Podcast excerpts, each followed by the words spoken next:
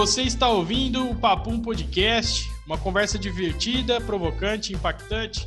Eu sou Leonardo Tamburuz e esse podcast é um oferecimento da rede Papum de podcasts da Fischer Agência Digital. Então curta, se inscreva, compartilhe, siga. Estamos no YouTube, Spotify, Facebook e Instagram, arroba Papum Podcast. E vamos já dar início, a gente vai direto ao ponto e a gente quer fazer aqui publicamente pedir desculpa ao Filipão. A gente já gravou esse podcast, então você que tá vendo e assistindo ou ouvindo, você não sabe disso, mas a gente já gravou esse podcast. Vai ser um novo agora, porque até as perguntas provavelmente a gente vai fluir um novo assunto aqui. Mas a gente deu um pau no, nos microfones, deu eco, não tava. Cara, não tinha como é, manter. É, eu tentei. Eu não sou o cara das edições, não, viu, gente? Mas eu tentei fazer uns negócios lá no, vi uns tutorial, e, mas não rolou, não deu certo. Então, Filipão, desculpa. E a gente, cara, apesar de a gente estar tá feliz de gravar com você novamente, é que podia ser uma segunda vez já mesmo, entendeu? que segunda vez que tá indo no ar. Mas, cara, seja bem-vindo aí mais uma vez ao Papum. O, o Felipe, ele é primo do Vitor Zen, nosso outro parceiro aqui do Papum, que hoje está em viagem. Então o Felipe vai representar a família Junqueira aí, né, Filipão? E aí, cara, é... como é que você tá? Beleza, Léo, Davi, Marcelo, Isaías. É, primeiramente, não tem é, que se preocupar, não precisa pedir desculpa. Foi um prazer conversar aquele dia. É, é um prazer novamente conversar com vocês e, e para mim é sempre uma delícia falar mal do Estado, falar mal do governo. É, então, assim, posso ficar horas aqui batendo papo sobre isso e eu e fico feliz de estar podendo. Não é a segunda vez, mas quem sabe teremos uma segunda vez real, uma segunda vez Vamos. gravada, eu digo, né? Com certeza. Mas uh, eu fico feliz já de antemão de estar participando aqui desse projeto que vocês têm muito bacana, de estar divulgando ideias de uma forma descontraída, de uma, uma forma uma alternativa aí para para a galera que, que quer sair um pouco da caixinha da, da televisão, né? Sim, é, tem uma frase boa do YouTube que é: Tia, larga o controle da TV e vem pro YouTube. Da galera do Pipocando. e aí, meus queridos, Isa, Davi, Marcelo, como é que vocês estão? Tô bem, eu tava, tô com expectativa para hoje, para esse bate-papo, porque eu aprendi demais na, na nossa finada primeira gravação, né? Mas tô, tô com expectativa alta para o nosso bate-papo de hoje, para poder falar de módulos, governos, monarquia e é nóis. Ah, esse monarquia aí é coisa sua, hein? Vamos fazer. e aí, Marcelão? Maravilha, tô felizão. Sejam aí, seja bem-vindo, Davi, seja bem-vindo, Pipão também. Cara, é uma oportunidade aí pra gente aprender mais e eu acho que a gente pagou mais imposto daquele dia para cá, viu? Por Não. isso que caiu essa... Boa. Com certeza. Muito bom. E aí, Davizeira, esse fone de gamer? Beleza? Então, tô, tô muito feliz de estar participando aqui, agora pela primeira, segunda vez, né? E é isso, tô com altas expectativas para hoje. Bora, beleza. Filipão, é o seguinte, cara, a gente, a gente vai puxar o início do nosso assunto aqui, é, meio que dando uma passada naquilo que a gente falou, então a audiência agora vai ter acesso a esse bate-papo. E só que ficou uma parada que a gente queria, vamos dizer assim, então é uma coisa que o Vitão fala que eu gosto muito, que é o Paraleigos, né? Sabe aquele aquela série de livros que tem na Saraiva, assim, que tem, ah, não sei, sei o que, é, Paraleigos, Dummies, né? For Dummies. For né? Dummies. É. Isso. Então, assim, eu, eu até separei a primeira pergunta que eu queria te fazer, cara, que é, na verdade, para você e pro Davi, cara, que eu queria também ouvir a perspectiva do Davi aí. A gente quer entender mais as palavras. Então, eu separei aqui quatro palavras: liberalismo, neoliberal, conservadorismo e libertário. O que, que você consegue trazer para a gente, para a gente alucinar essas palavras, trazer um entendimento, o que é diferente, o que é redundante, é, o que a mídia faz a gente entender que também pode ser que não seja, tá distorcido. O que, que você acha aí? É, bacana. É o seguinte, assim, primeiramente, é, é difícil a gente conceituar essas palavras de uma forma assim resumida, porque mesmo dentro da academia elas não são bem definidas. Tem existe mais ou menos é, algumas linhas, mas você sempre vai encontrar algumas é, diferenças, né? Por exemplo, vou começar é, já criticando o tal do neoliberalismo, que qualquer liberal ou libertário não reconhece a ideia de neoliberalismo, porque neoliberalismo não é uma escola econômica, não tem é, é, um, é um, filho meio sem pai, até é, é, sem pai nem mãe, né? Ou se tem mãe, a mãe é o socialismo. Alguns libertários até brincam que chama neossocialismo, né? Porque a veja assim, sem pegar do ponto de vista político, essas palavras elas podem significar muitas coisas dentro do discurso. Então, neoliberalismo é, no Brasil, especialmente da década de 90 até talvez 2014, é, tudo de ruim era classificado como neoliberal, né? Daí, como começou a ter um movimento liberal de verdade, ou não diria nem de verdade, uma terceira onda, né, do movimento liberal no Brasil, vindo aí com os né, é, e alguns, alguma turma aí é, que, por exemplo, está inclusive no governo Bolsonaro, como o economista Adolfo Aquida, é, o próprio Paulo Guedes, que é da Escola de Chicago, é, aí começaram a mudar essa ideia do neoliberal, porque o pessoal começou a gostar dessa ideia de liberalismo, livre mercado, e aí passaram a usar o fascista, né, para tudo que é qualquer coisa que a gente é, não gosta, você não é gosta verdade. da tua opinião, tu é fascista. A galera é meio polarizada, né? Se não é um canto do outro lado, vai, é... né? Então, assim, é, então, e o antifascista, né? Porque como se existissem é. pessoas que são a favor, assim, né? A maioria, como se a maioria fosse a favor, né? Que agora tá que o antifaz, né? Que diga-se é um movimento socialista, o antifascismo, que já que existiu na década de 30, né? Era um movimento do, de um partido socialista, se não me engano, na Inglaterra, teve também na Alemanha, enfim, mas não é, é o antifascista não é a favor da liberdade, pelo menos essa é a minha visão. Mas enfim, é, com relação ao neoliberalismo, eu, como um libertário, alguém que gosta de estudar as correntes liberais, não reconheço o neoliberalismo. Embora você vá achar talvez uma única passagem do Milton Friedman, da Escola de Chicago, citando meio ampassando sobre o, o, tal neoliberalismo. Mas enfim, vamos lá.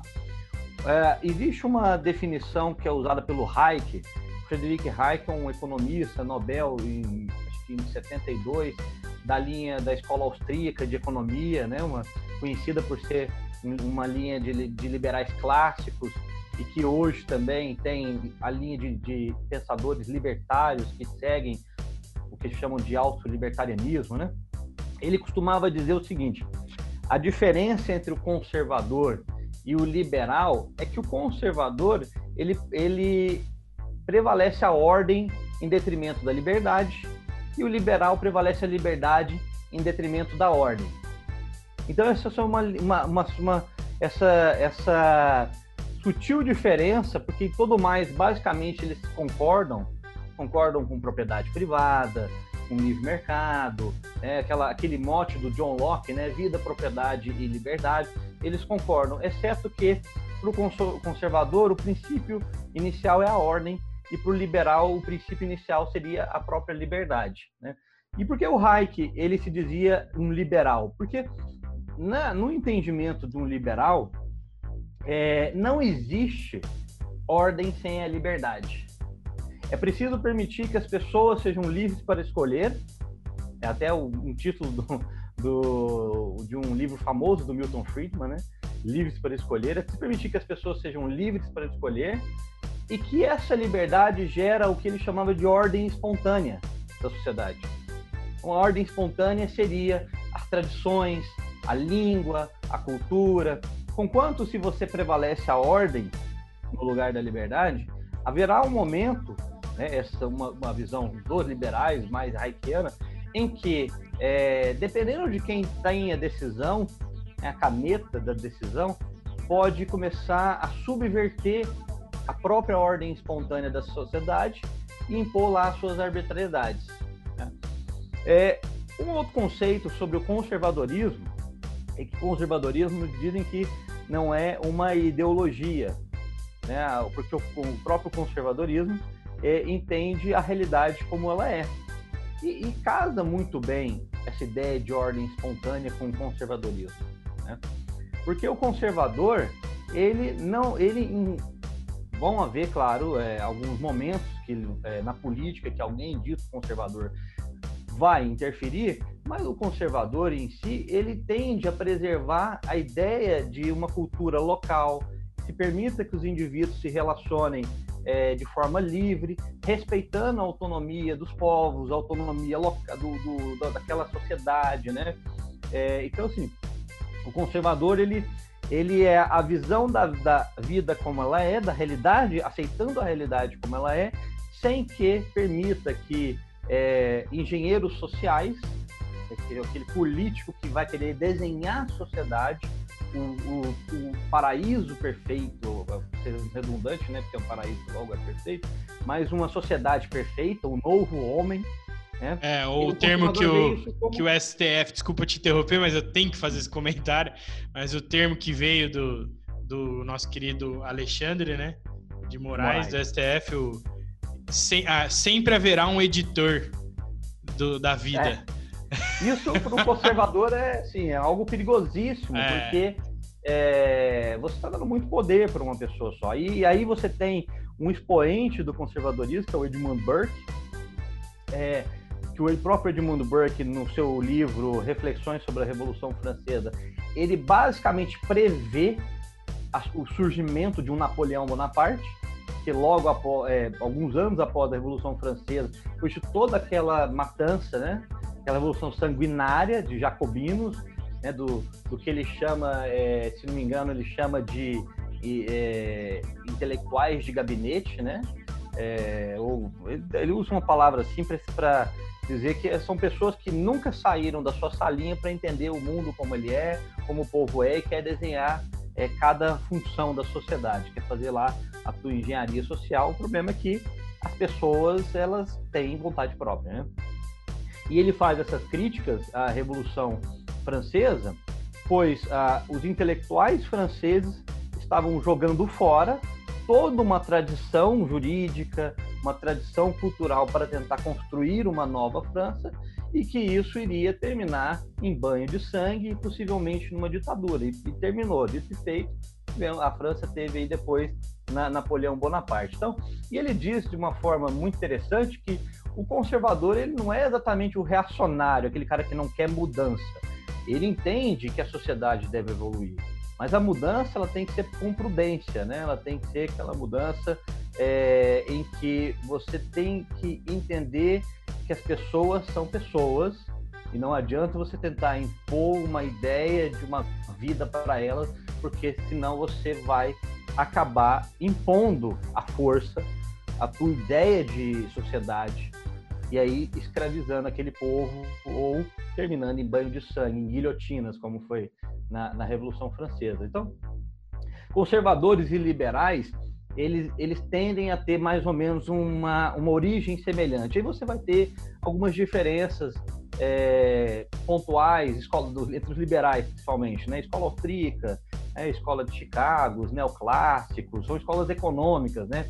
Que aí eles é, vão partir é, de uma análise de como que o mundo funciona, como a economia funciona. Eu, particularmente, eu gosto muito da escola austríaca, é a escola econômica que eu mais estudo, que eu mais leio, né, é, livros, e, e, a partir dela me tornei um libertário, por entender que o, o próprio Estado é uma ameaça à ordem espontânea da sociedade, né, é, ou o Estado teve lá a sua função, mas estamos passando por uma transição de que logo esse Estado, ou essa forma de Estado, é, ela não será útil para nós, nós teremos outros meios de se relacionar, né? Então, assim, então, acho que é, em linhas básicas, eu imagino que se alguém tiver, tiver alguma dúvida pode me perguntar, mas foram mais ou menos essas diferenças entre um liberal. Ah, e faltou o libertário, né? O libertário. É, Isso, o libertário. O libertário é o liberal com seis meses a mais de estudo, né? É, e, e, embora um libertário. É, são, veja que são termos que podem mudar de região para um país para outro, entendeu? Aqui no Brasil, o libertário está muito vinculado ao, ao anarcocapitalista, né? O, o, fim do Estado.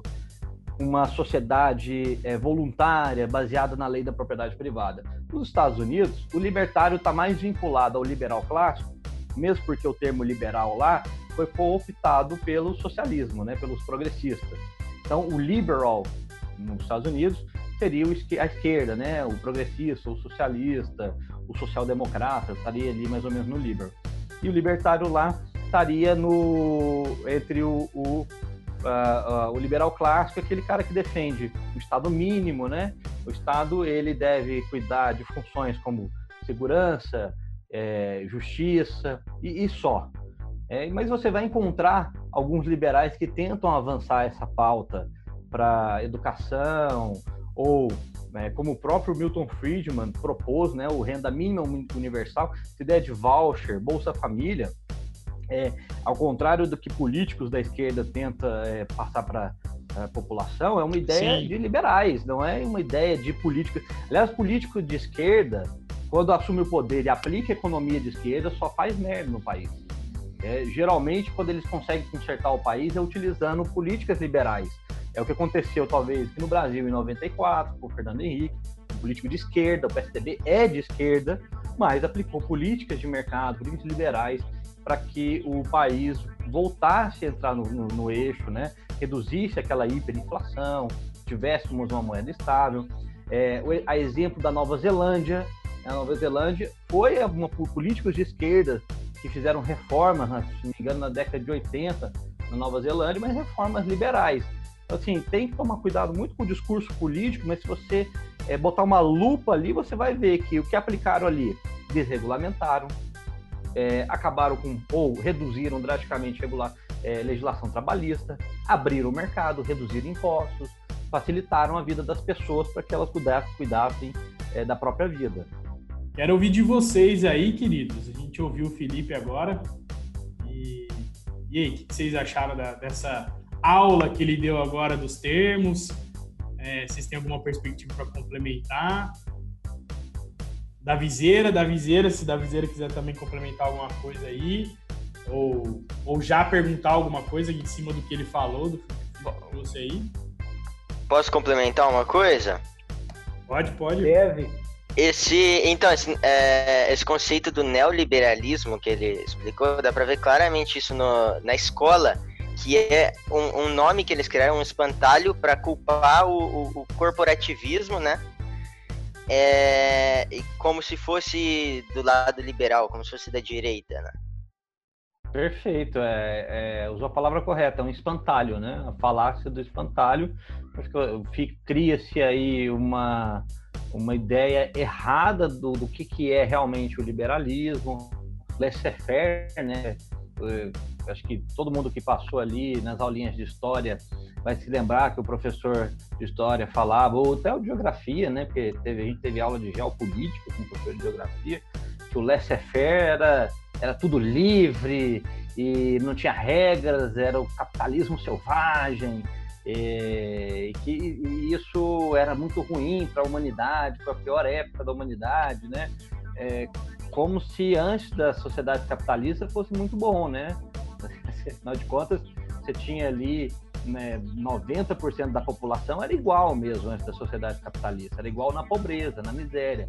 A diferença tem um, um, livro do Mises que é o mais, um dos mais famosos de entrada, né, que é o Seis Lições, e ele fala que a diferença naquela época entre um pobre e um cara, o que mais rico é que era um par de botas, né? Você tinha um par de botas, você era classe média, assim dizer. Gente tinha esse conceito na época mas todo o resto do mundo era pobre e um 10% uma aristocracia é, europeia. E entenda que é, a aristocracia, ela, na maior parte do tempo, ela não se identificava com o povo, da, com seus subordinados, né? É, é, com aquela plebe, não se identificava, ela se identificava, o rei da França se identificava muito mais com o rei da Inglaterra ou da Rússia, o czar russo, do que com o povo local deles. Ele, é porque eles casavam entre si, né? É, é muitas vezes primos. Tanto, então, assim, tanto que eles eram geral, é isso que eu ia falar, primos, né? A geração do, de 1900 eram todos primos, os reis. Sim, a Inglaterra e Holanda, o, o rei da Holanda chegou a ser rei da Inglaterra, enfim. Então você não tinha uma mobilidade social, né? E conquanto no capitalismo, quando a sociedade passou a ser capitalista, ou laissez-faire, foi um dos momentos que a gente mais criou riqueza.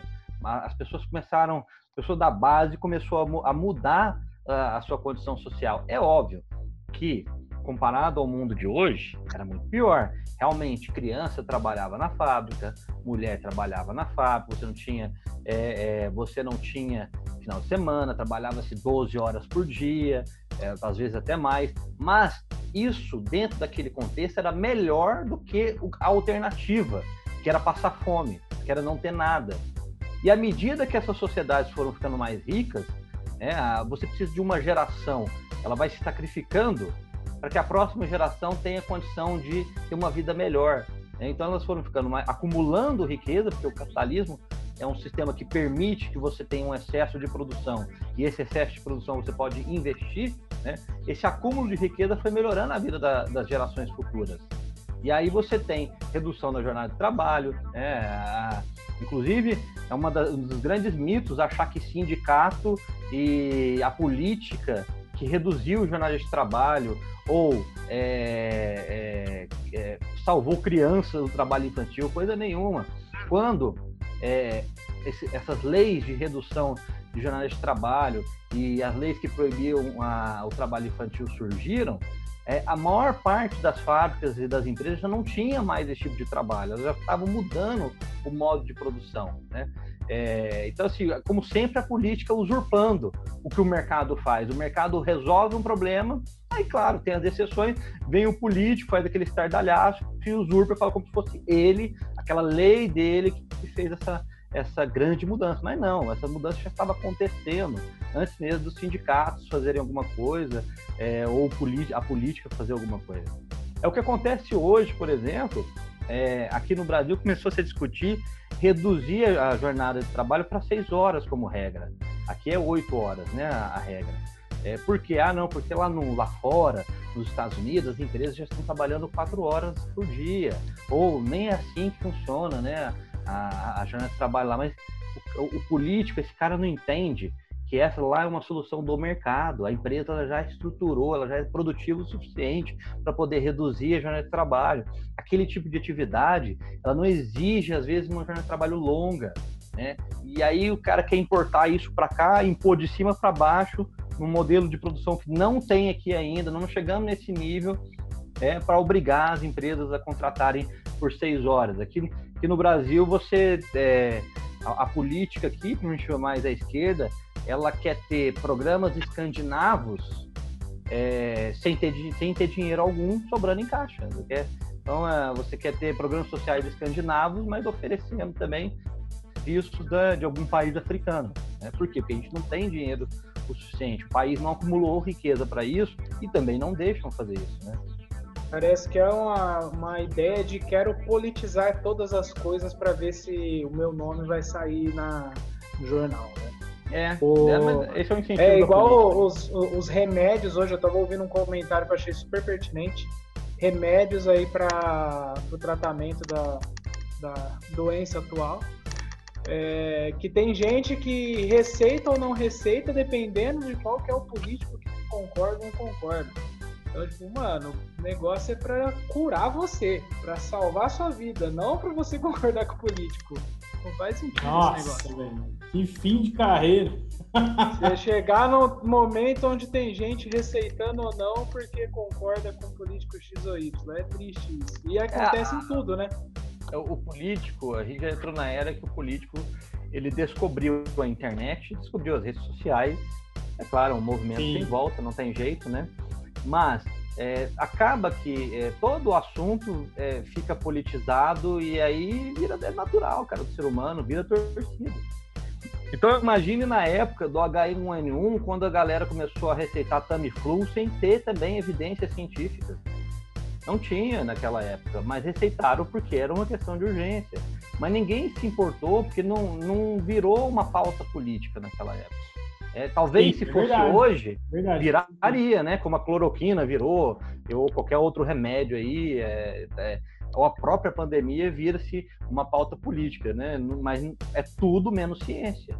Né? Não é, é ciência, é tudo achismo. Sim. Vira e assim, a minha opinião contra a sua opinião, né?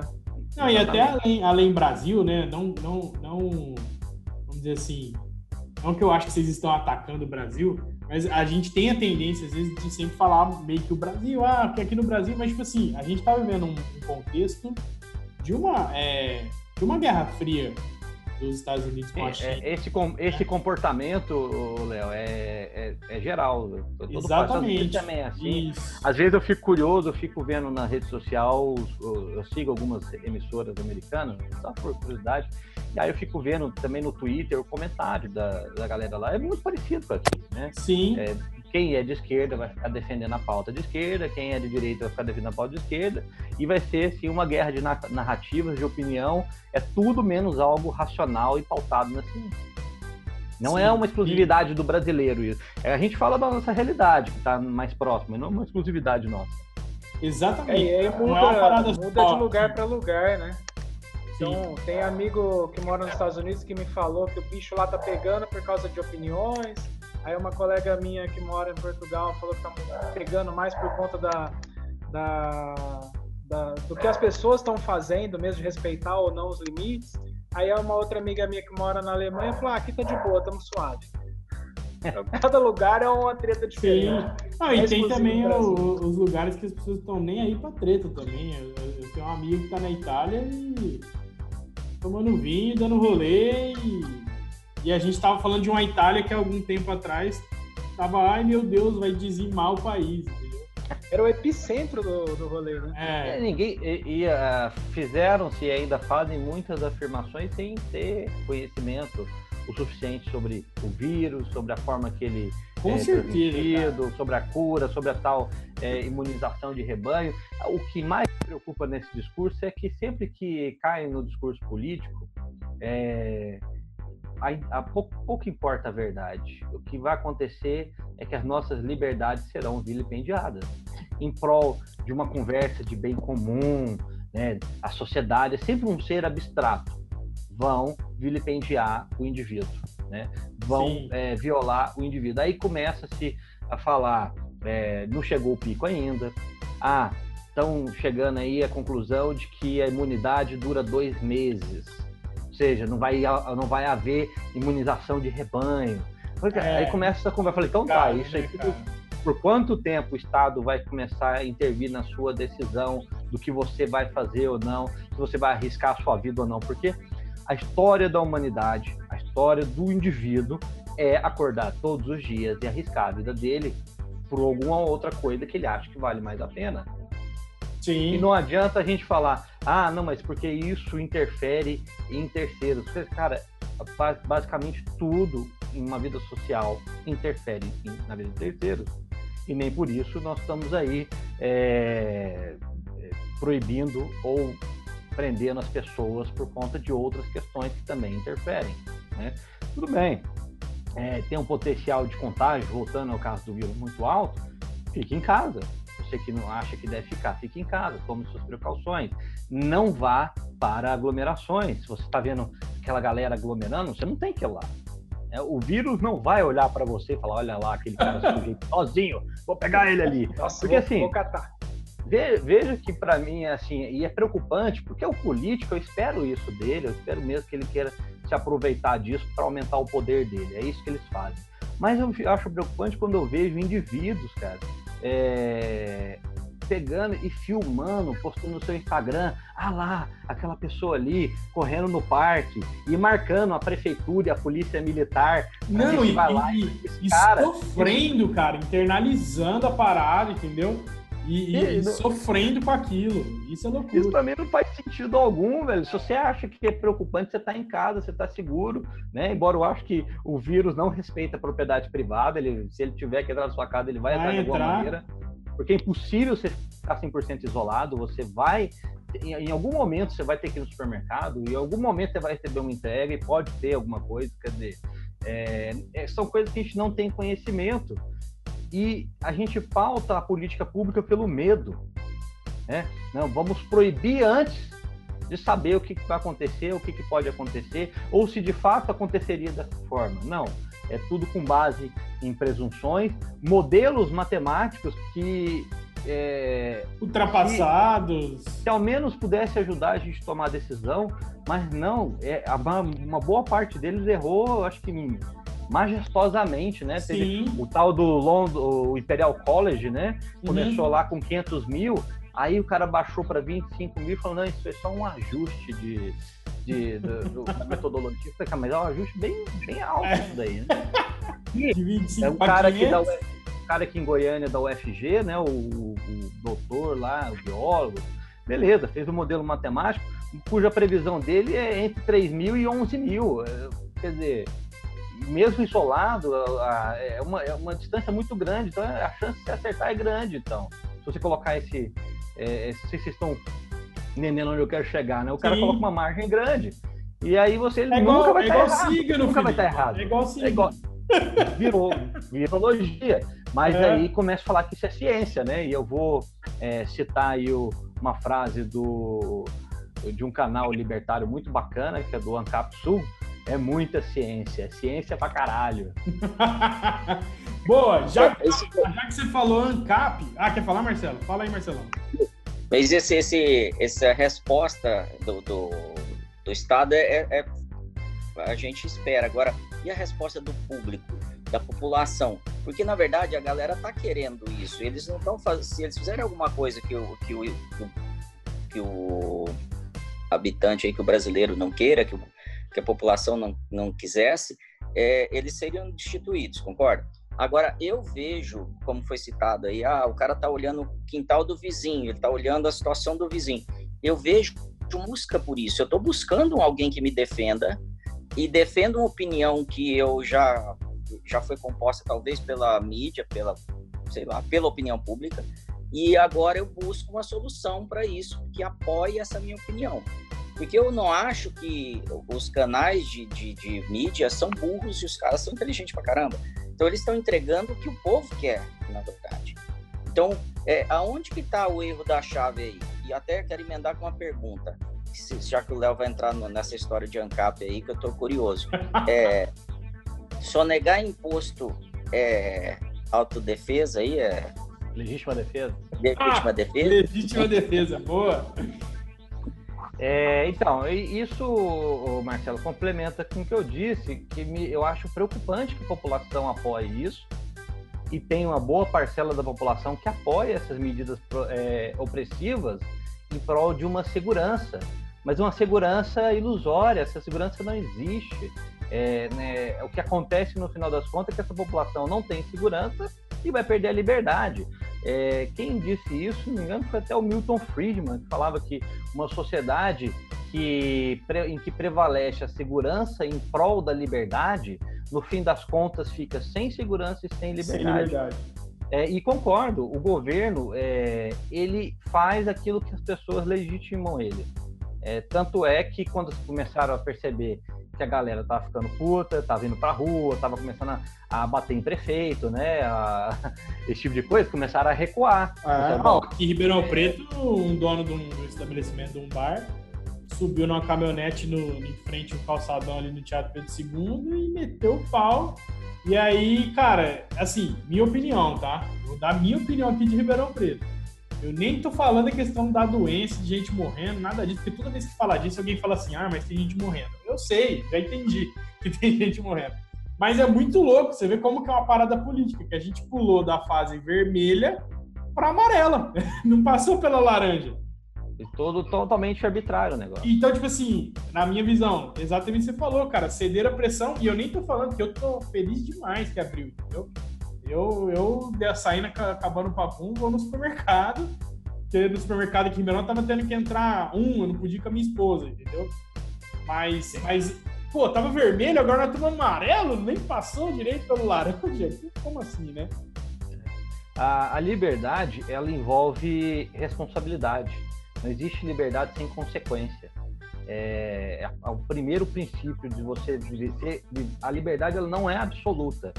Isso também é outra coisa que precisa ficar claro. Quando um liberal fala de liberdade, eu não estou falando da liberdade de você fazer o que você quiser. Né? Essa liberdade absoluta é uma liberdade que não existe e ela é insustentável, porque ela, é, essa liberdade para existir é preciso que eu escravize você, porque para eu fazer o que eu quiser, sem arcar com as consequências, eu tenho que escravizar meu próximo. É, eu só posso fazer assim porque ele não vai concordar com tudo que eu vou fazer. Eu não posso entrar na sua casa e abrir sua geladeira se você não me convidar, é, só porque eu quero.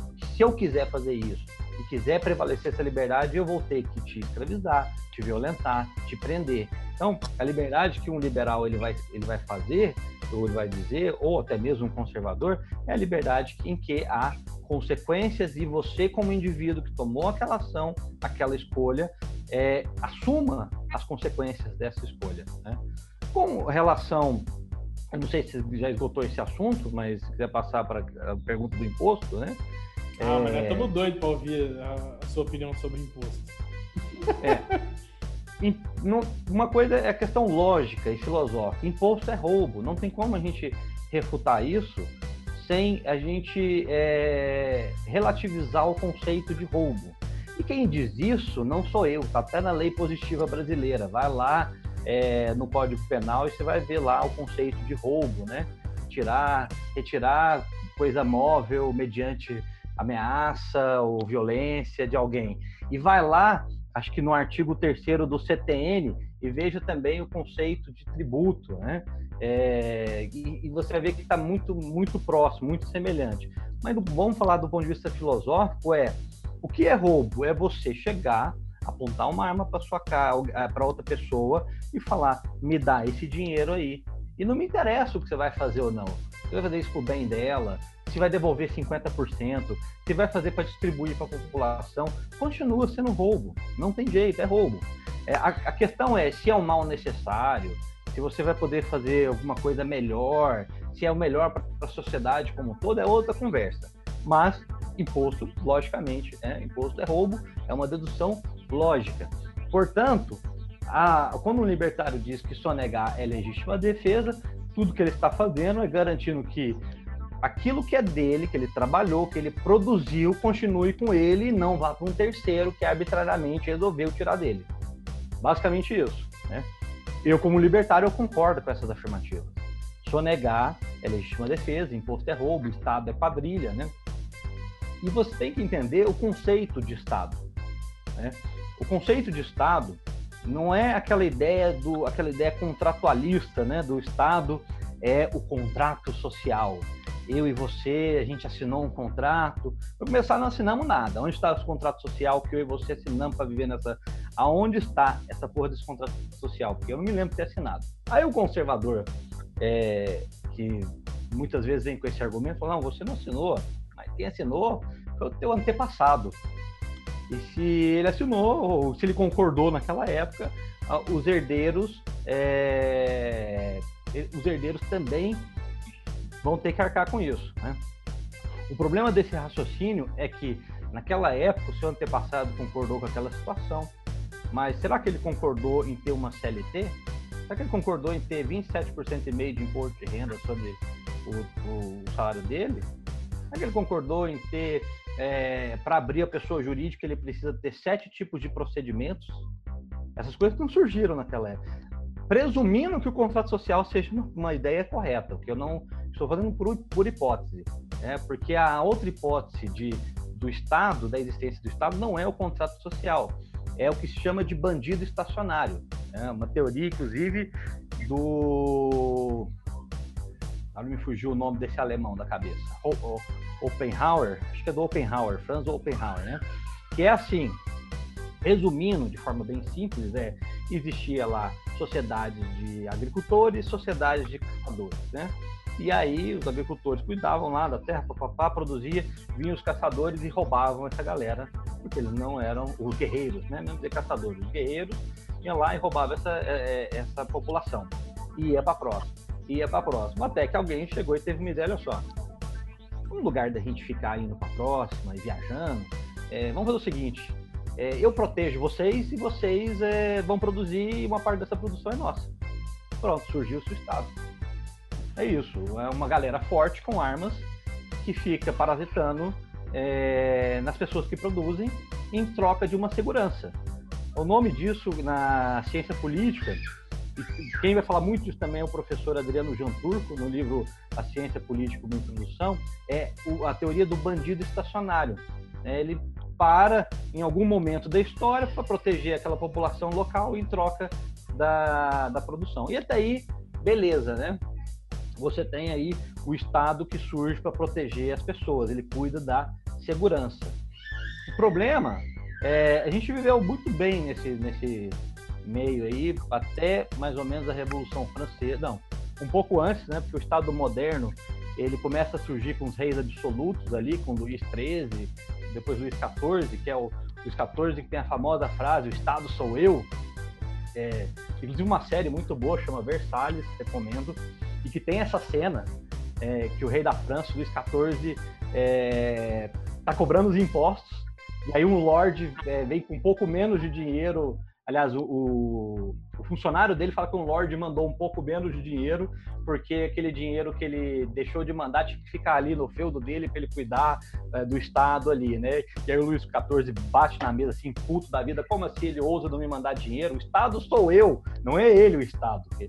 E começa ali e aí você tem é, começa a se expandir também as funções do Estado, né? Depois posteriormente, né? Depois dos Estados absolutos, tem a Revolução Francesa, começam a vir as repúblicas, repúblicas democráticas, e aí começam a surgir é, as ideologias, né? Que são da, da social-democracia, o socialismo, em que é, passa-se a passar para o Estado é, as funções de educação, de saúde, de previdência social.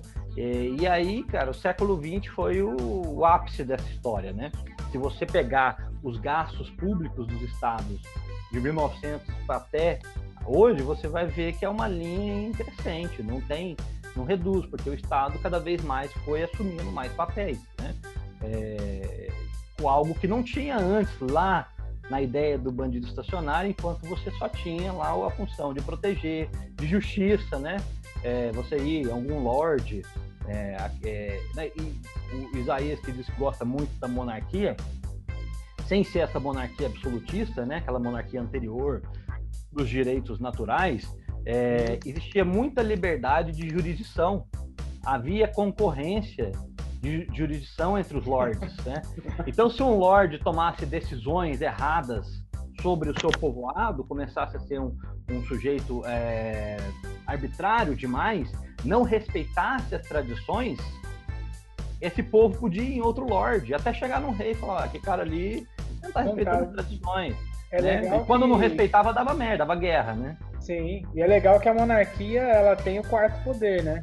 Que é o poder moderador, que ele vem para justamente trazer o equilíbrio entre, entre os poderes e entre. É, essa ideia é tipo, mais. galera, vamos, né? É, essa ideia é mais moderna, né? Essa ideia de Sim. quarto poder, porque é, quando passou-se a ter monarquias constitucionais, né?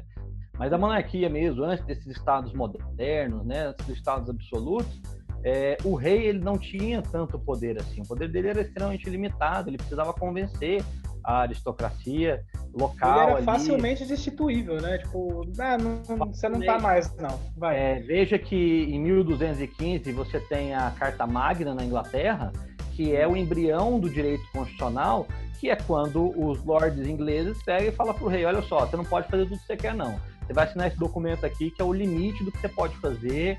É, tem devido processo legal aqui, você vai ter que começar, é, vai ter habeas corpus, vai ter. É, ninguém vai ser, poder ser processado sem uma razão justa, a coisa não é bem do jeito que você quer, não. Então você tinha na, na, na própria monarquia daquela época, né, antes de virar os estados absolutos, uma certa concorrência jurisdicional entre os lords é, e o próprio rei. E aí, com o surgimento desse estado absurdo, começa a se concentrar, né? Como eu disse, o, o Luís XIV, a primeira coisa que ele faz é obrigar os, a, os seus lords a viverem em Versalhes, né? E a série é muito legal que ela mostra isso. Os caras estão lá vivendo lá na, na, na, terra deles e o Luís XIV fala, não, vai todo mundo viver aqui nesse palácio, tudo para centralizar ali, para ele tá, manter tudo Controlar na... o máximo do, do máximo possível, né? A rédea curta, né? Só que isso daí também é, foi também um embrião do mal para a própria monarquia, porque de, em seguida a isso os intelectuais começaram a pensar assim, bem, pensando bem, porque a gente precisa de reis, né? Na hora de derrubar esses caras. É, acho que nós podemos mandar nessa na, na, coisa toda aqui e desenhar a sociedade, reconstruir a sociedade, pá, Revolução Francesa, e aquele banho de sangue aí que vocês já ouviram falar. Aí começou a desgrameira.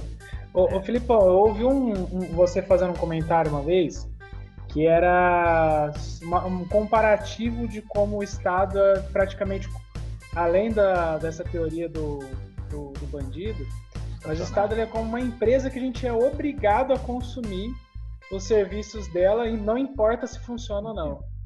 É, o, a, se você parar para pensar... Que não funciona. É. é, é. O que, que, é o Estado para você? O Estado ele, ele fornece serviços, né?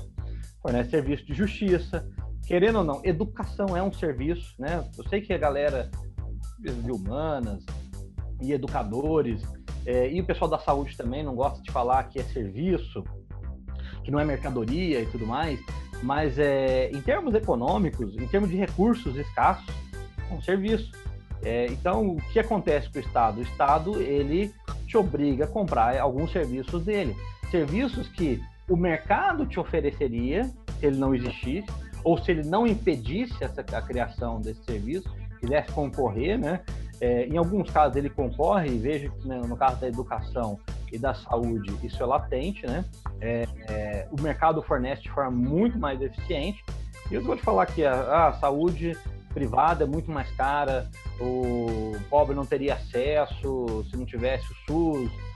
É, a, a, eu penso que se talvez não gastasse tanto dinheiro com esses intermediários, talvez as pessoas tivessem dinheiro para poder é, contratar esse serviço, porque você tem que pensar na ação humana, no indivíduo. O que, que o indivíduo quer quando ele está empreendendo? Ele quer solucionar o problema de outra pessoa.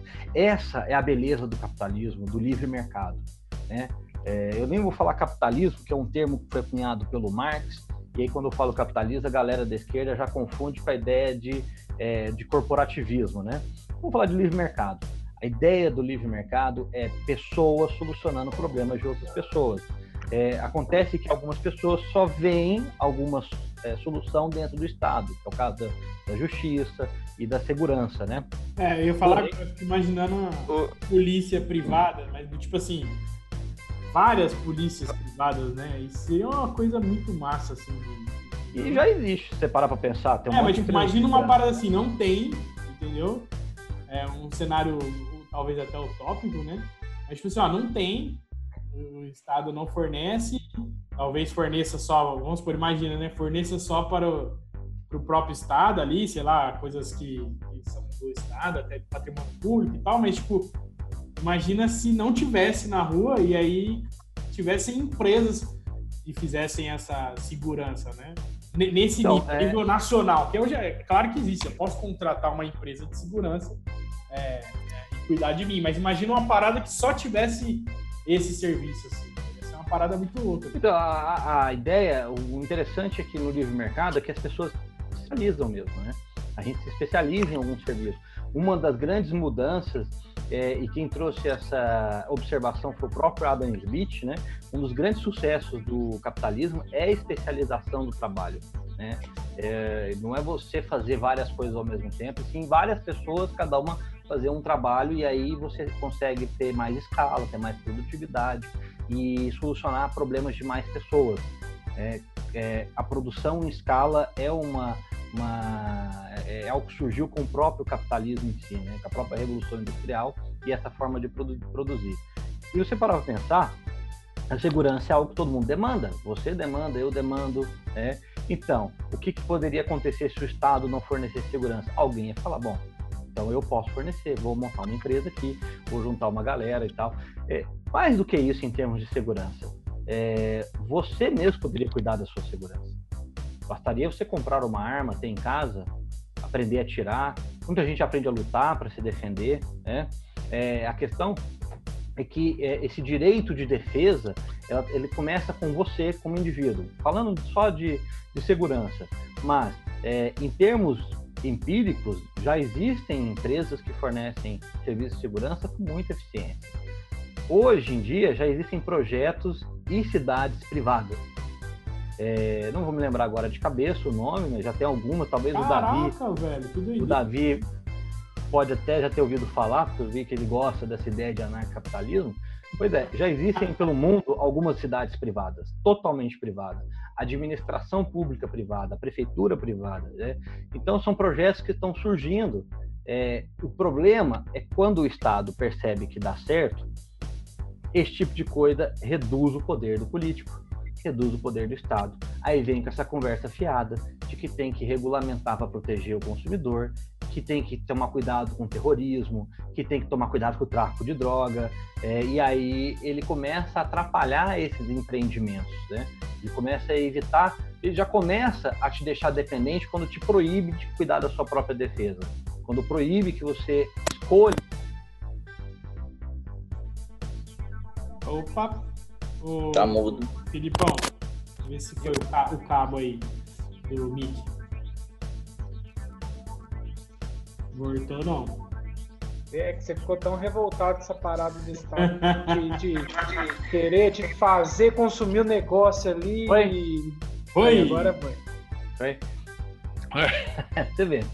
É, já começa errado porque ele quer te deixar dependente da própria segurança dele. Você poderia não ser obrigado a contratar ninguém para te segurar. Falar, "Ah, eu mesmo vou cuidar da minha segurança, dane-se. né?"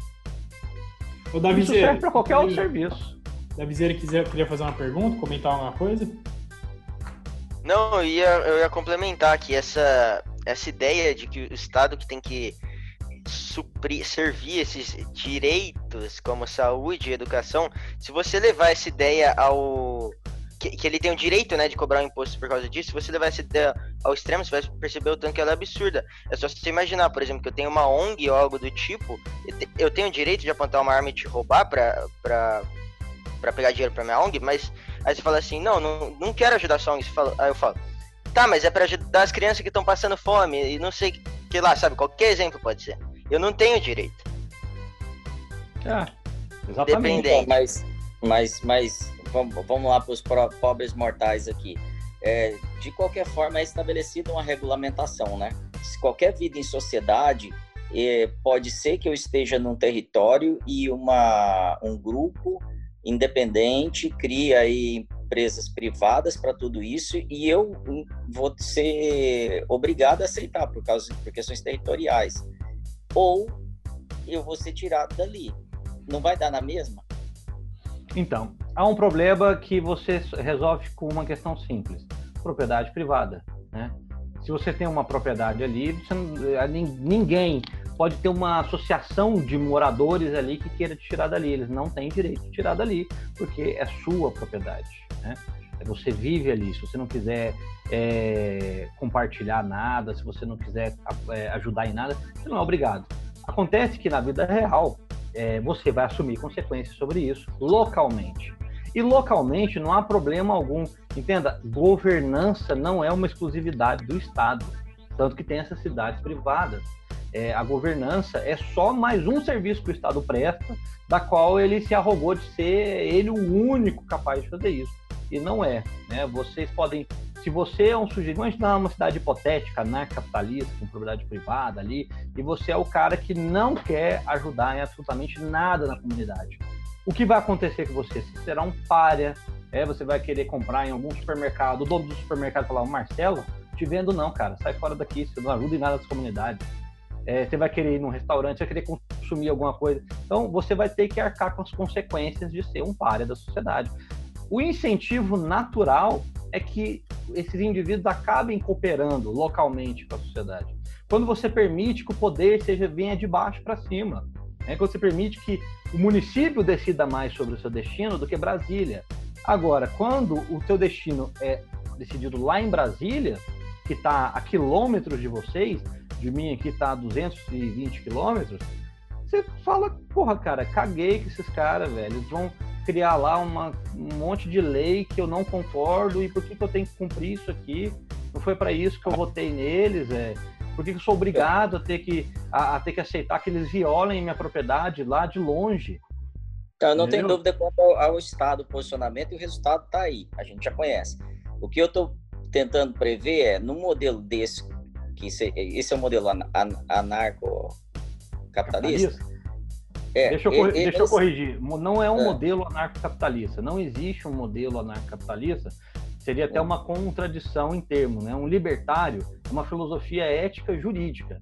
Ela define através de uma lei, você tem uma lei natural, é, alguns vão dizer jus racionalistas, outros jus naturalistas, né? mas uma lei objetiva que se aplica a todos os indivíduos que, que estão no planeta, né? porque ela é perene, ela, é, ela consegue ser aplicada para qualquer pessoa, que é da propriedade privada. E você deduz Sim. as demais leis a partir dali. Né? Então, ela não é um modelo de como é que vai funcionar cada coisinha. Essas questões são questões acidentais, né? Eu não sei Sim. o que passa no indivíduo, eu não tenho como prever isso. E o libertário não é socialista. O socialista vai te falar como é que deveria ser a educação, como é que deveria ser a saúde, como é que a sociedade deveria funcionar. Não, eu não tenho como, ninguém tem como prever isso. Só esses caras malucos fazem esses exercícios aí. Não, mas no, no, no modelo é, é, nesse padrão, eu acabo voltando, sei lá, no mínimo uma oligarquia, porque eu me junto com outro poderoso da vizinhança e eu tenho poder de influência, seja lá porque eu tenho um território maior, seja lá porque eu sou dono da estrada, onde todo mundo passa, seja porque o acesso à água depende de mim. É, o que, que, que, me deixa em dúvida? Eu, esse não é o, o, modelo que me traz segurança, dependendo de eu ter uma arma e minha, minha propriedade privada. Tá. Porque eu acabo dependendo do, do, de outros né, indivíduos. É, o que a gente está tentando fazer é, é, prever como seriam as coisas. E, bom, fica mais fácil de falar. Já é assim com o Estado, isso está falando. Sim. É, existe uma é. oligarquia que tem a monopólio da lei e você não pode fazer muita coisa. Eles decidiram que a água é do Estado, só que não é do Estado, são dos caras que eles colocam lá para administrar. Eles já é uma, uma, uma, arbitragem suprema nos conflitos. Né? É, você já vive assim, Marcelo. Na verdade, não muda pouco. Não, eu, eu sei, eu só não estou achando que eu vou a, a, resolver a diferença, o problema mudando. É, a diferença de uma sociedade descentralizada é que se pode existir esse caboclo aí, você fala assim, não, eu tenho muito dinheiro, tenho muito dinheiro aqui, vou começar a comprar terras, né? Mas você pode começar a encontrar pessoas que não vão querer te vender essas terras. Aí fala, não, eu sou dono da única estrada. Beleza, isso é uma necessidade. Você vai encontrar pessoas que vão construir outra estrada. Vou dar um exemplo que aconteceu na Inglaterra, acho que uns dois, três anos atrás. É, a estrada do estado, por conta de uma tempestade, é, ela estragou. E uma cidade não conseguia chegar até a outra, tinha que fazer uma puta volta, né? Um fazendeiro que era dono de uma, uma extensão de terra suficiente entre a estrada A, a cidade A e B, construiu uma estrada e começou com uma estradinha de terra, batida, papapá. E aí a população que já havia pedido para o seu estado, né, o papai estado consertar, porque paga impostos, né, ou na verdade é extorquida, que se dependesse de escolher, talvez não escolheria pagar, é, cansou, começou a usar a estradinha que o cara liberou. Aí o cara pensou assim, ah, mas tá passando muita gente, vou passar a cobrar um pedágio aqui, porque afinal de contas é minha propriedade e eu estou fornecendo um serviço. Só que ele cobrou o pedágio. Você pensa, as pessoas ficaram revoltadas? Não, elas pagaram o pedágio. E o que ele fez começou a melhorar a estrada. Ele começou a pavimentar a estrada. A estrada. Aí o que acontece? Né? Qualquer pessoa racional vai falar, porra, bacana pra caralho isso que ele fez tal. É, só que o Estado não é racional. É, o Estado foi lá e multou ele por isso. Por alguma razão, de alguma lei que ele está violando, de exercício ilegal que só o Estado poderia fazer isso. Uhum. E o Estado tem. E ele pode lutar contra o Estado? Não pode, porque já é uma superestrutura, tem a polícia, tem a justiça.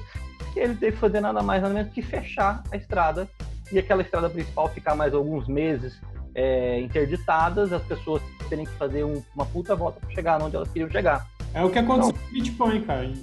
É o que aconteceu com o Bitcoin, exatamente. A história, história do Bitcoin. Então entenda o seguinte: a gente já vive isso. Uh, o Estado, que é o monopólio da justiça, já favorece uh, um grupo de pessoas. Uh, o Alexandre Baldi foi solto, né? Recentemente. A história que se conta é que o Marconi Perillo ligou para o Gilmar Mendes e falou. A história que o Cajuru contou, que é um senador, né? É, não sei se é verdade, mas isso está na internet, qualquer um pode conferir lá, a entrevista que o Cajuru dá para a Jovem Pan, é que o Marconi Perillo ligou para o Gilmar Mendes e cobrou-lhe um favor. Né? É, e se isso é verdade ou não, não tem como eu saber. Mas a gente sabe que na estrutura do Estado essas coisas acontecem. Nossa, é tão possível. Entendeu? É tão possível. Então, esse problema que você está me apontando, Marcelo, é o problema que a gente já vive. É, a solu... eu, não estou dizendo, eu não estou dizendo que a gente vai conseguir mudar da noite para o dia. Não vai. Não existe. É, isso é um recado do que a gente chama do libertim, né? Libertário adolescente da internet, fim do Estado, papapá. É, tem que. Esse cara não vai acontecer da noite para dia, porque, como eu disse, inclusive na nossa última conversa, a mudança ela é sempre cultural.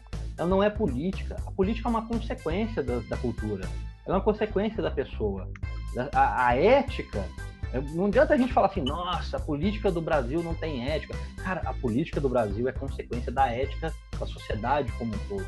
Ainda que temos indivíduos diferentes, e nós temos, eu, vocês, é, já temos uma ou, um outro entendimento, aqueles caras estão ali porque eles são um reflexo dessa sociedade.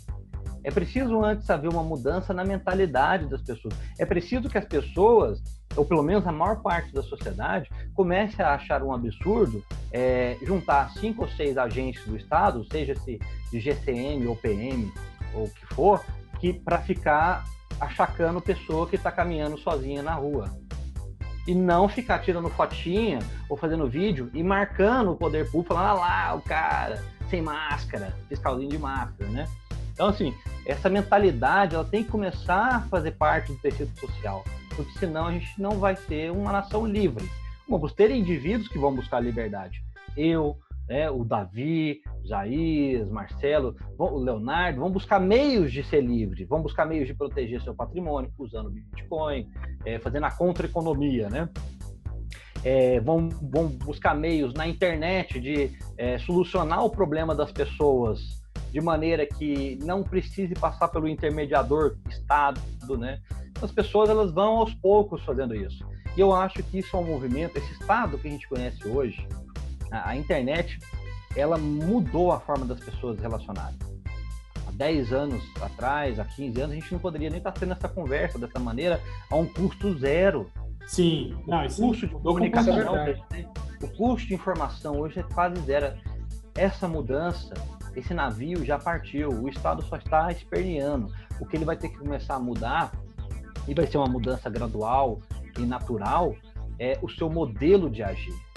E à medida que as pessoas vão tendo meios de ter mais autonomia, menos elas dependerão desse intermediário forçado e vão ter mais é, possibilidades de ter concorrentes para fazer coisas que o Estado faz.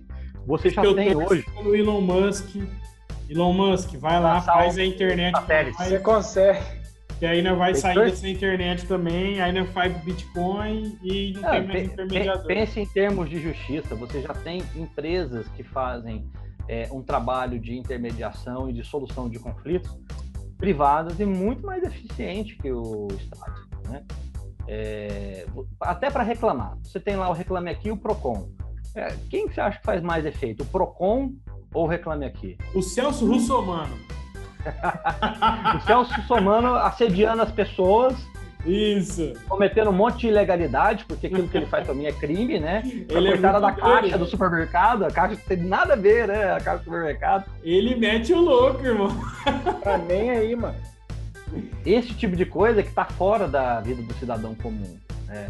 A vida do cidadão comum, ela precisa de velocidade, ela é aquela coisa assim, quando a gente tem que ficar pensando em política demais, é porque nós já somos escravos. Porque um, um indivíduo livre, ele não tem que se preocupar com o Estado. Ele vai preocupar com a felicidade dele. É Aí ele vai gostar de literatura, ele vai gostar de cinema, Sim. ele vai ter dinheiro para viver isso, ele não tem, não vai estar preocupado com o que, que o político parasita vai estar então, maquinando. Mas eu acho que o que eu fico pensando, Filipão, é que, tipo assim, quando a gente fala de liberdade, a gente está falando de, de decisão né? Quando a gente fala de poder, a gente hoje pensa em política. O que eu acho que até um ponto, até tô, tô vendo se é o que o Marcelo também está pensando, que passou na minha cabeça aqui agora, é que parece que isso não tem como não se cruzar. Né? Em algum momento é, vai surgir o questionamento do poder e a gente vai ter uma, até uma desigualdade de poder. Então a gente fica pensando, cara, será mesmo que a gente se auto é, organizaríamos mesmo, não sei se é assim essa palavra, do, tipo, porque em algum momento ia ter um poder maior na sociedade, entendeu? Tipo, regendo tudo isso. É, não sei se é, é, porque a gente está tão na nossa cabeça o sistema Entendeu? Parece é. que eu fico pensando, cara, o poder, uma hora alguém vai deter isso. Entendeu? É meio difícil de desvincular, né? Essa ideia de existir um Estado, às vezes. É, é só olhar para o coronelismo. O coronelismo nasce dessa forma. Ele anula o Estado, muitas vezes o próprio governo não tem poder naquela região, ou é, as milícias nas favelas. Um cara chega, toma o poder e, e pronto. Então, eu, eu sinto assim, é, confi, é, confiar numa, num ser humano toda hora, o cara, em algum momento, ele vai puxar para ele. A gente já não confia para dar o poder, o Estado é feito Sim, seres humanos, eu, né? Eu não tô, eu não tô é, é, privilegiando o Estado, tô, sou totalmente contra o que entregam. Uhum. Mas eu tô dizendo assim, eu sinto que a, a proposta é a mesma só que a gente vai fazer de uma forma Não, é inicialmente mais, mais como uma é, é, coxa de retalho, cada um tem seu, seu feudo, seu passozinho, seu, seu império, mas daqui a pouco a gente precisa se organizar, porque é, viver com uma venda da esquina é uma situação. Você produz sua, sua horta, você se vira e tal, você tem sua barraquinha. Agora tem uma loja, sei lá, aqui na nossa Avenida Presidente Vargas, aqui em Ribeirão totalmente diferente, porque eu, aí eu dependo de muita gente e eu afeto muita gente. Então, de qualquer forma, eu vou influenciar o quarteirão ou a, a, o bairro todo, vou contratar, vou influenciar onde essas pessoas virão, tempo de trabalho, tudo, e vou gerar é, é um padrão de mercado, se eu sou mais forte. Inevitável, porque não, por causa não, da é, então, deixa, é, Só tem que corrigir uma coisa, você pode até gerar um padrão de mercado, mas não porque você é mais forte, mas porque você serve melhor os consumidores.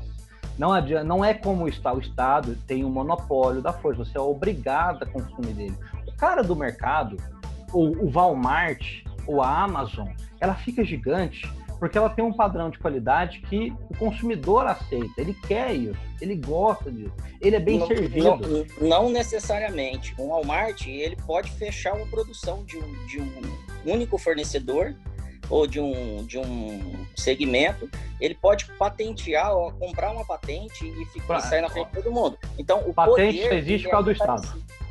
Então, não, mas ele pode comprar toda a produção. Por exemplo, a gente não, falou. Ele vai, ele vai comprar para ter prejuízo? Não, mas é, é, ele pode ter um monopólio. A partir daí ele estabelece regra. Daqui não existe monopólio natural. Eu decido. Lógico que existe. Não, não existe monopólio natural. Todo monopólio é um monopólio criado pelo Estado todo monopólio que você tem hoje, ele existe porque existe uma regulação que protege Mas existe propriedade privada, existe monopólio. Porque não, se, a gente tem algum. uma propriedade, a gente tem uma propriedade, deixa eu contar um caso. Tem uma propriedade que a gente tem uma mina d'água. Nenhum vizinho tem água, só a gente. Todos são abastecidos porque a gente quer. Se a gente não quisesse, a gente faria o que, que quisesse com eles. Ó, vocês vão produzir, eu vou dar água, então você me dá 10% da sua produção. A gente cairia okay. na mesma situação. Não, não e aí, o que a gente vai virar? O administrador dessa fonte natural, eu tenho monopólio, eu, eu estabeleço a regra. Não, Ou então não, vocês não é assim que funciona. Ô, Marcelo, vamos pegar é. o seu exemplo. Você, você pode até ter um monopólio naquela região, mas é muito limitada. Porque qualquer grande empresa poderia chegar e começar a fornecer água para te derrubar. Entenda, é, isso é mercado. Quando você tem um preço muito alto das coisas, você começa a atrair concorrente. As pessoas começam a olhar para o seu negócio e falar: peraí, o Marcelo está ganhando muito dinheiro com isso. Se ele está cobrando esse tanto de coisa e as pessoas estão pagando, então eu posso, aumentar, eu posso ter um custo a mais para levar água para essas pessoas e, e, lucrar em cima disso. Vou dar um exemplo da, que aconteceu com John Rockefeller. Século XVIII, John Rockefeller tinha um monopólio do petróleo. Né? É, e, você, né? e, você vai olhar o preço do petróleo, ele só estava caindo. Uai, o cara não tinha um monopólio, por que, que ele não subiu o preço do petróleo para as alturas? Ele mesmo deu a resposta, cara, no primeiro momento que eu subir o preço para as alturas, eu vou atrair concorrência. Porque é assim que funciona o mercado. Só o, o, o no mercado não existe a força. É, e, é claro, eu não estou dizendo que não pode ter um caso de um dono de supermercado que vai usar a arma e vai, igual a máfia, né? E vai extorquir e vai impedir que outros surjam. Mas ele está fazendo o papel do Estado. Tá? Não, mas eu vejo, eu vejo mais, eu vejo mais essa tendência do que essa que você é, sugeriu do petróleo. Eu vejo mais. Não, existe as duas. Se você olhar para o mercado, é, é quando o meu concorrente vem, eu faço um acordo com ele. Vamos, não, a gente racha, vamos fazer outra coisa, não vamos baixar preço. Ou vamos aumentar em outra área para a gente é. poder cobrar o pedágio. O, o, problema, o problema é que no livre mercado a economia é mais complexa, você não tem como controlar todos os, os, os jogadores ali, você não tem como controlar. Por mais Sim, que você faz se eu não tenho, se eu não, se eu não tenho poder sobre uma, um produto ou uma área, se eu tiver, eu consigo estabelecer isso. Livre mercado é impossível isso acontecer. E... Livre mercado isso é possível. Eu desafio se me dá falando, isso aqui é um livre mercado, não tem uma regulação e ele controla o, e faz o que quer com o consumidor e obriga o consumidor a comprar. Isso só existe. Não, não, não obriga o consumidor a comprar, mas ele estabelece a regra. Vou te dar um exemplo: tráfico de drogas. Tráfico, tráfico de droga é um ótimo exemplo, é proibido. Não tem, então, esquece a regulamentação, porque o Estado não. Tem uma tese, regulamentação, é proibido. Né? Então, Regulado, mas, em é tese, não. É o que eu estou usando, tá, tá na mão do produtor. Quem decide a regra é o produtor. Ele, ele é tem é proibido, Estado contra o Estado ele. proíbe. Olha, olha o estado do Colorado nos Estados Unidos, regulamentou a maconha, quebrou os traficantes. Não. Então, regulamentou quando é líder a maconha. Os traficantes quebraram. Esquece o Estado, não tem Estado. E, onde ele funciona da maneira que ele quiser. Na Colômbia, como funcionou nas décadas passadas, ele estabelece, porque ele tem poder. Ele tem produção. Mas ele, tinha Estado na Colômbia. Não, sim, mas o Estado não tinha influência sobre o tráfico. Tinha toda influência. Tinha tanta influência que o Escobar tentou se, entrar no parlamento. Não, não. Não tinha influência Quase negativa. Eles não combatiam. Não combatiam. Não tinham poder, não decidiam. Não, combatiam para. Combatia tanto que o Escobar mandava explodir em, em Medellín é, carro-bomba para atacar o Estado. Entendo o que eu estou dizendo. Não tinha poder sobre o Escobar. Nunca tiveram. Por, tanto é que os caras funcionaram décadas. Não, não funcionou. Deixa eu corrigir uma coisa eles, eles, eles lutavam até de igual para igual. Mas você falar que o Estado não existia ou não combatia. Não, não, combatia, não, não, é isso que eu, não é isso que eu quero dizer. O Estado estava lá, mas para mim, a maior parte do Estado estava interessada no que estava acontecendo. Então, eu não estou dando esse exemplo, estou dizendo assim: a, a força, a liberdade que ele tinha lá, o traficante não tem no Brasil, tá? Aparentemente, pelo menos. Ou seja, eles produzem, produziam o que queriam. Aqui é muito mais difícil, porque a, o nível de produção que ele tinha. Então, o que, que eu quero dizer com isso? Quando um cara tem força, ele enfrenta até o Estado e ele produz o que quer e abastece o mundo inteiro. Então, imagina sem nenhuma outra outra força que o combata, porque a sociedade não conseguiria combater ele, tanto é que não Por que conseguiu. Não? as pessoas iam apoiar ele, porque dependia, não. É, tinha o risco de morte. Não, veja só, então, a, a, gente tá o Escobar, assim, o Escobar só existiu partir... porque, o Marcelo, o Escobar, ele só existe porque você tem uma regulamentação proibindo as drogas. Você tem um estado, que é os Estados Unidos, que é o maior, até hoje, é o maior combatente na guerra às drogas. E tem muita Sim. força e gasta bilhões de dólares com isso para manter esses cartéis. Num livre mercado, você teria vários concorrentes de produtores de droga. Poderia existir cartel de produtor de droga? Poderia, mas o mundo é muito grande. Ele ia ter que enfrentar outros concorrentes que também estariam armados. De... Entenda uma coisa: a ausência do Estado, o Estado é uma forma de poder e de organização social. Mas a ausência do Estado não quer dizer que as pessoas, de repente, elas vão ficar ali sem saber o que fazer, a Deus dará. Não, elas vão se organizar. Não tem como eu te afirmar se vai vencer ou se não vai vencer. Mas em alguns momentos da história as pessoas se organizaram e venceram, em outros momentos da história as pessoas perderam. O que tem em comum nessa história é que quando vem uma lei arbitrária, né, que resolve dizer o, a regulação de determinado mercado ou de alguma regra que é, naturalmente não ocorreria, você vai. E, e se for um mercado lucrativo como drogas, o incentivo que você vai estar dando é apenas para os piores e mais inescrupulosos tentarem entrar naquele mercado, porque ele é altamente lucrativo. O mercado de drogas é, uma, é, uma, é o melhor exemplo, porque é, o, é regulamentado, é proibido por qualquer estado do mundo. E quando você pega um estado, como nos Estados Unidos, o estado do Colorado, que liberou a produção da maconha, a venda da maconha, abriu para o livre mercado, a consequência que você tem é o traficante quebrar. Por quê? Porque o consumidor é quem decide no final das contas. Ele vai decidir comprar a droga daquele cara que tem uma qualidade, que quer agradá-lo e que não vai violentá-lo ou quebrar as suas pernas porque ele está devendo. Ele vai comprar do cara que tem um mercadinho. É, então, assim, é, quando o, você pode até pensar na existência de um Estado para proteger você, cuidando apenas da segurança. Mas você tem que permitir que haja a concorrência no mercado, porque a concorrência no mercado ela, ela evita exatamente isso que você está falando. Dois players tentarem é, é, dominar o mercado. Entenda, isso pode acontecer por um tempo, pode, mas eles vão ter prejuízo, porque em algum momento vai surgir outro empreendedor com uma outra grande ideia. É o caso, por exemplo, da Puma e da Adidas, né? Se não me engano, a Puma e a Adidas elas são irmãs, né? São dois irmãos que depois separaram e entraram numa guerra louca um com o outro pelos clubes de futebol, pelos atletas, e tiveram que fazer esse acordo, porque não dava para fazer essa guerra. Isso prejudicou os consumidores em momento algum. E mesmo que eles fizessem, vamos aumentar o preço do, do equipamento esportivo, ok, surgiu uma Nike, surgiu uma Reebok, Reebok né? no Brasil tinha Umbro. Né? Então, assim, em algum momento vai surgir empreendedores para agradar o consumidor. É, a, o livre mercado só existe porque tem um consumidor que quer ser agradado. Grandes empresas como a Apple, a Amazon, elas só ficam grandes porque elas estão agradando os consumidores. Então, logo elas comecem a praticar preços abusivos. Veja a Amazon. A Amazon ela tem é, a Amazon e a Apple têm um faturamento de verdadeiros estados. Né? Lucro que pode superar, inclusive, PIBs de muitos países. Né? É, e mesmo assim, elas estão entregando o que as pessoas querem. No primeiro momento que ela começasse a podia subir o preço. Mas não, a Amazon chegou na França para oferecer livros sem frete. Mais barato para o consumidor. Aí Aconteceu isso, você falou. Os donos de livraria na França falaram: não, mas isso aí vai quebrar meu negócio.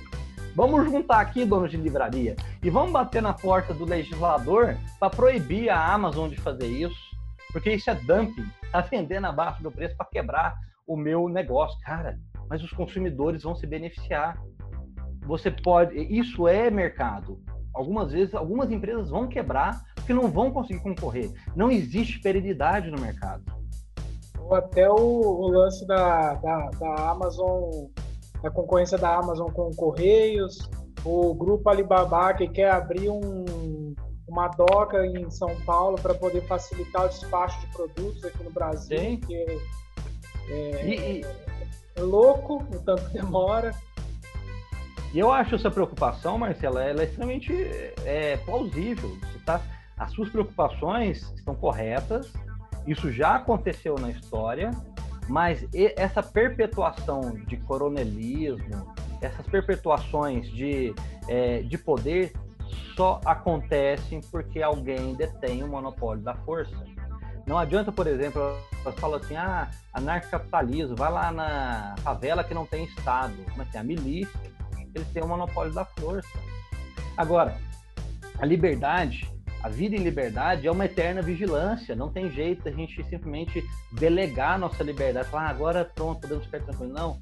Por isso as pessoas têm que cuidar da própria segurança, estar sempre atento ao que está acontecendo, né? E, principalmente, brigarem para que as suas liberdades individuais não sejam violadas em hipótese alguma, não importa se é para segurança coletiva, a, a, decisão, a sua autonomia não pode ser terceirizada. Você tem que assumir o risco da sua vida. Então, eu concordo com tudo isso e, e sou contra o modelo que temos de Estado, deixar isso claro. Porém, assim, a minha dificuldade é acreditar que o ser humano que a gente falou agora, que, que torce para. que denuncia o vizinho que está fazendo uma festa, sei lá, esse cara vai ser, vai funcionar de forma diferente no ah, modelo liberal. Ele não vai, ele, ele vai juntar com mais meia dúzia de vizinhos e vai criar algum, alguma força para fazer a vontade dele. Porque desde que o mundo é, mundo é, esse é o problema. Então eu não vejo que essa total liberdade ela é aplicável. Ela é linda, mas ela não é aplicável. Eu ter total liberdade, porque eu sempre vou depender de alguém ou de algum fornecedor que o cara pode não com a minha cara e não vender mais, como você colocou. Não, é, é, isso que eu estou falando. Você é, não disse em momento algum total liberdade, né? Eu disse, inclusive, que a liberdade ela só pode existir se com consequências. Sim. Então, Tem, quando, não existe quando, total liberdade. Quando as consequências, assim, o que me me, me traz o medo que você falou, essa preocupação de futuro é eu vou construir outro Estado. De verdade, destruindo o Estado, eu construo outro Estado quando eu dou toda a liberdade, porque o povo se organiza para centralizar o poder em algum lugar. Até porque a, a, gente vai precisar de justiça, de julgamento. Como é que isso vai ser feito? Alguém vai decidir o que está certo e o que está errado. E a minha ética ou a minha moral é diferente do vizinho. Então, quem se organizar e for mais forte vai definir, definir qual é a moral. Por isso que eu trouxe a questão do, do tráfico de droga. Porque Por todo mundo tem que estar armado para diluir aquelas esse poder. pessoas estavam trabalhando lá para pro, pro, pro, pro cartel, para todos os traficantes que eles ou dos produtores, eles estavam muitos porque queriam por ambição porque é, são voluntários, como muitas vezes você vê desses programas aí, o pessoal sendo preso com droga no aeroporto, é, eles falam, é, foi, foi ganância mesmo, eu quis, é, era o que eu queria. Ou seja, eu vou destruir a vida de outro, mas por causa de ganância. Então, é, é isso que eu vejo. Tem que ter consequência com esse caboclo. Isso, aí eu, eu tenho que estabelecer uma justiça. Tem. É, e aí a minha justiça falei que não, tem não é dele, porque para ele isso não é, é, ele pensa diferente, então eu invado a liberdade dele. Não, a justiça é louca, não. Lembre-se, a liberdade, o limite da liberdade é sempre a propriedade privada, e isso inclui a sua autopropriedade. Vai ficar mais fácil. O, o, o trinômio vida, liberdade e propriedade, tá? É, como é que você define o que está certo ou errado? O que, o que é crime e o que não é? Violou um desses três de forma injusta, é crime. Então, o, o, o problema é que tráfico não, tem, não é um crime, é um crime sem vítima. Não deveria ser crime tráfico de drogas, né? deveria ser liberado esse negócio. E aí você consome se quiser, se não quiser, não consome. Ah, mas isso pode gerar externalidades. Pode, mas beber também pode. E é liberado. A gente não proíbe tudo na nossa vida porque gera externalidades. Né? É muito provável que drogas extremamente pesadas e prejudiciais só existe porque não existe um mercado trabalhando por drogas melhores e mais eficientes e que gerem menos consequências. É, o crack é um exemplo, é uma droga que surgiu para atingir o público mais pobre. Porque o mercado sempre quer atingir quem puder pagar, e todo mundo pode, de alguma maneira ou outra. Do mais pobre ao mais rico para te pagar. E por quê? Por que, que o crack daquela é, é barato e o, o, pobre que se lasca, porque ele também não vai ter direito a nada, não tem dinheiro para poder. E o traficante também não pode ser processado, não pode estar sobre a égide da lei, de uma lei é, de, do próprio mercado, desse cara não ser mais um, um fornecedor porque ele fornece um, um, produto ruim, né? Então tudo aí nessa história está subvertido e está contaminado. Agora, Sim. não me entenda mal, é, não existe paraíso, não existe utopia, não existe ser humano perfeito. Pelo contrário, as ideias libertárias e são muito semelhantes e, e, e, são próximas dos conservadores, é porque lida justamente com a realidade de que o ser humano é imperfeito. E se o ser humano é imperfeito, ele tem que agir por incentivos. E existem bons incentivos e, mal, e, e mal, maus incentivos.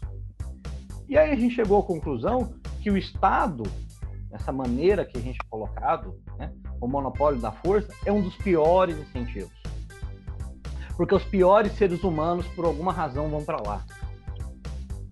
Oh. Ou, ou, ficam circulando ali. A, política, a política é, é formada por gente inescrupulosa. Por, gente, por mais bem intencionada que esteja, as consequências dos seus atos são muitas vezes, se não na maioria das vezes, desastrosas para a população. Alguém foi lá cobrar do Delfim Neto ou daquela Zélia Cardoso, das pessoas que suicidaram porque tiveram sua poupança bloqueada, porque ela, uma economista, fez uma continha achando que se bloquear lá na década de 90 a poupança da galera iria salvar o Estado, essas pessoas tinham que ser responsabilizadas. Para mim, elas foram criminosas. Não basta pedir desculpa. Elas violaram Sim. a propriedade das pessoas. Então existe uma regra clara, não existe liberdade sem limite. A liberdade é limitada pela sua propriedade, pela sua vida. Violou sua vida, violou sua propriedade, está violando a lei. É, a, A lei é quebra de contrato, inclusive. Tem, tem, tá, é previsto punição, é quebra de contrato. Exato, assim, a, única, a crítica que os libertários fazem é o monopólio da justiça, a centralização da justiça, a centralização do poder. Conquanto quando você tem concorrência, a chance de você ter melhores fornecedores de serviço é muito maior. Isso você pode olhar no mercado. Qualquer coisa que você tem uma, uma boa margem de concorrência ou uma margem de regulação baixa, em que permita um custo baixo a entrada de concorrentes, você vai ter bons serviços. É, o caso do petróleo, naquela época, é, poderia ter surgido concorrência, e mesmo assim o John Rockefeller não aumentou o, o ele tinha um monopólio e poderia surgir concorrência e por, por essa razão ele não aumentou o preço do petróleo para as alturas, né? Ele poderia fazer é, mas, isso. Mas ó, eu, eu não acredito nisso porque eu presencio isso toda hora, tá? O, o inverso dessa história que você está contando, toda hora no mercado eu vejo super. Observe lá se não tem uma regulação que dificulta a entrada de novos players no mercado. Não, por exemplo, a gente viveu isso aí no momento de pandemia. A gente viveu muito isso de, das pessoas que produziam isso e nem produziam, às vezes, aproveitar. Fazer um álcool gel que não é álcool gel, para poder aproveitar. Então, eu, eu não, não, Isso não está atrelado à regulamentação, até porque isso aí está fora da regulamentação, está funcionando clandestinamente. Ah, mas então, eu... existir independente de qualquer coisa. Pessoas que querem... Isso, é isso que eu estou dizendo. Então, a, a, regulamentação do Estado ou não, ela não tem ajudado ou piorado no sentido de concorrência.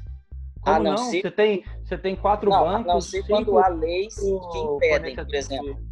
É que parece leis que sempre há uma lei que impede. É, leis não. de incentivo. Vejo o, o, exemplo do álcool em gel. É, você não é obrigado a comprar de uma pessoa que tem uma procedência duvidosa. Feita, né? Duvidosa. Isso faz parte da vida, do aprendizado. É, Sim, se você mas comprar a, a tá validada, a gente desconfia também, né? É, é que você, você, tá, o que eu estou trazendo, eu não estou dizendo falando do Estado. A minha frustração ou incredulidade está no ser humano que vai operar. Esquece não, o Estado. Mas, é, então, é... mas é questão de incentivo.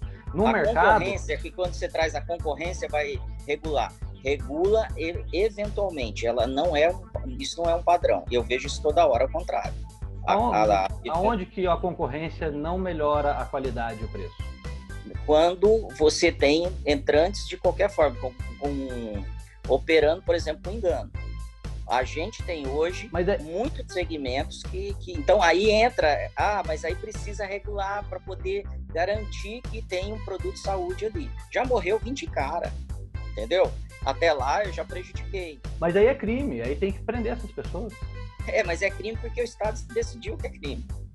Não, eu, se morreu se 24, 20 cara violou, violou a vida da pessoa se ela morreu por engano, é fraude. fraude Mas eu é não obriguei, eu não obriguei ela a comprar. Pode falar, eu não obriguei, foi ela que veio aqui comprar. Mas é fraude, comprou por fraude é crime, é violação à propriedade. Não é um acidente, é crime.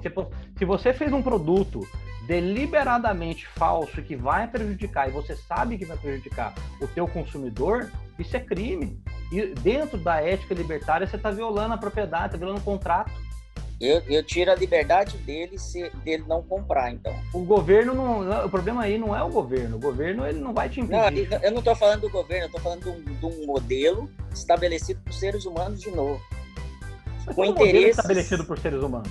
É, com interesses. Vamos, vamos, vamos mudar do, do governo. É, do Estado para um governo liberal, sei lá, uma maneira que a gente regula. É isso que eu estou dizendo. No final, os mais rápidos, mais espertos e mais poderosos vão governar. É a mesma coisa. Não, não acho que fica na mão. Se, se todo mundo fosse honesto, tudo bem. Não haveria. É, Mas é aquela. Monopólio. Falta um fator nessa, nessa conta que é a responsabilidade individual, entendeu? Então, ela é, quando, então, ela existe, querendo ou não. É, o que acontece é que eu, eu, eu, eu, compartilho um pouco desse pensamento que o Felipe tem, que eu acredito que se a gente tivesse uma sociedade que tivesse clareza da responsabilidade social, é, individual, é, ela realmente se auto-organizaria, né? Ela, pô, esse cara aqui tá. Léo, se, se ela se organizar, se ela se organizar, ela tirou minha liberdade. Não, só se você. com- é, liber- eu já falei que não existe liberdade absoluta. Não existe Então, liberdade. não, mas se houver alguma regulamentação que eu tenho que seguir, e ela já invadiu minha liberdade. Não necessariamente. Me fala uma. Vamos ter que colocar em termos práticos. A, a- a liberdade que é- de, eu vender, de, eu, de eu ter aqui na minha casa e vender o produto que eu quiser. Você tem que ser livre para vender o produto que você quiser. Então, O que você não é, quiser. o que você não é livre é para enganar as pessoas. Você não é Então, mas o que que define enganar? Deixa eu te falar. Se eu fizer uma super Isso é campanha, não, não é. Definir o que- Porque se eu, é fácil definir enganação. super, se eu fizer uma super campanha de indução usando é, PNL, usando estratégias de, de, de indução Pouco mesmo, eu, eu, eu levei a pessoa ao engano. Mas Aí, por exemplo, importa. O engano vai ser o momento, por exemplo, se for um produto. Se o produto for ruim, e você falou pra mim que era bom, é, eu não vou comprar mais. É, aí que tá. É, te- Entenda uma coisa, pouco importa se você faz uma campanha de indução ou não, ah, ou de PNL, programa- isso pouco importa. O, o conceito de fraude é o mesmo, independente de você ter mani... A diferença entre persuasão e manipulação, ela é bem sutil. A manipulação ela exige mentira, a persuasão não. Então, se você mentiu do seu produto, se você vendeu um produto falso, um produto é, viciado, um produto é, com defeito, você está fraudando. Não preciso de legislação positiva para saber disso. Esse conceito é um conceito bem claro, acho que na mente até popular. A diferença entre uma fraude e a, a mera persuasão de você consumir um produto de má qualidade. né? É, você não pode me culpar por te convencer a tomar uma cerveja e que isso te tornou um alcoólatra. Mas você pode me culpar por te convencer a tomar uma cerveja e eu te dar um frasco de veneno. Isso é fraude. Então tá assim, é, o que tem, tem que ficar claro às vezes aqui, Marcelo, é a diferenciação desses conceitos que são claros, não são assim tão obscuros, entre roubo, fraude, violação de propriedade, violência, e a persuasão por vender produtos que às vezes não é um bom produto e o bom produto será é, é, extirpado do mercado porque os consumidores não vão querer consumir. O consumidor no livre mercado é o, é o rei. Quem serve é você. E só há uma forma de você servir um produto ruim para os consumidores e continuar servindo. É alguém protegendo o seu mercado. É alguém protegendo o, o, o, o teu nicho de entrar concorrentes. E você já vive isso. É, não adianta falar assim, ah, eu estou pensando em um modelo de homem. Não, só existe modelo de homens mesmo. O Estado é o modelo humano, a democracia, a república, a monarquia. Não, eu não estou falando de nenhum modelo que seja fora da humanidade. Esses modelos existem e eles é, existem de forma concorrente. O mercado existe apesar do Estado. Ele está aqui funcionando. Eu e você estamos aqui conversando, independente da existência do Estado. De ter um Brasília, é porque somos pessoas livres. E se é, por alguma razão eu começar a enlouquecer aqui, você pode desligar a TV, o programa e nem apresentar. É, por quê? Porque é isso é a liberdade. Eu tenho Mas que arcar ser com as muito consequências. legal apresentar você dois. Entendeu? Então, assim, você tem que ser livre para vender o que você quiser. E as pessoas têm que ser livres para comprar o que quiser de você. O que você não é livre para enganar, para fraudar, para cometer crimes.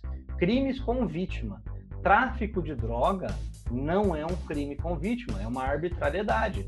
Não para mim, do ponto de vista lógico, eu entendo alguns dos argumentos de conservadores, o medo, né? essa preocupação, é, inclusive os argumentos de saúde, né? Entendo. Mas a gente pensa assim, não há diferença de entre matar porque tem uma lei que falou que não é para matar. E, e, também não há diferença entre você permitir bebida alcoólica, para mim, que é uma droga, e falar, não, maconha tem que ser proibida. Não vejo, não faz sentido uma coisa com a outra. Na verdade, você fortalece o tráfico. Vou, sem fora do tráfico. Vamos dar um exemplo de mercado mesmo, disso que você está falando que você vive. É, e você tem razão numa coisa. O ser humano todo ser humano age por incentivo e todo ser humano vai tentar buscar um jeito de ganhar mais. É claro, há indivíduos que têm, por alguma razão, uma moral diferente, que pode pisar um pouco no freio, mas no geral, as pessoas tentam se beneficiar com o sistema que tem. É, então, pega o Uber, por exemplo. O Uber é uma inovação. Foi lá e, arre arrebentou um monopólio de anos da nossa história, que é do táxi. Quando você pensou assim, não, Aliás, você parou para pensar, por que, que o táxi tem que ter uma licença autorizada pelo Estado, cara? Por que, que não é qualquer um colocar uma plaquinha no seu carro e oferecer serviço de transporte? O argumento é, é sempre esse argumento furado de segurança. Como se você... Isso é uma parada, só para te interromper rapidão, Felipe. É uma parada tão antiga, eu achei uma carteira de habilitação para dirigir charrete do meu bisavô em 1930, 1920, é, sei lá. E o cara tinha, tinha que ter uma carteira, uma licença para dirigir charrete. Você vê. Não é de hoje que tem esses aparatos aí. Aquele que papelzinho que diz se você vai dirigir bem ou não, não é. A gente sabe que na prática não é. Aquele papelzinho é só pra você pagar uma taxa pro governo para que ele possa depois saber onde você mora e continuar te multando aí quando você passa das vias aí em São Paulo. Toda vez que eu vou aí, eu tomo uma ou duas multas. Né? Mas enfim, o que eu quero dizer é que o Uber, ele, ele, ele trouxe uma inovação, quebrou o monopólio, e a primeira coisa que ele fez, uma das primeiras coisas que ele fez depois que ele ficou grande, Marcelo, foi o que você disse. Só que ele foi lá bater na porta do legislador e falar assim, olha, é porque começou a surgir outros, Lyft, EasyTax, é, Cabify, né? Começou porque os concorrentes começaram a ver, bom, fazer um aplicativo é barato, é fácil, eu posso fazer isso. Começaram a surgir outros jogadores dessa, né, nessa parada toda. O que, que o Uber fez?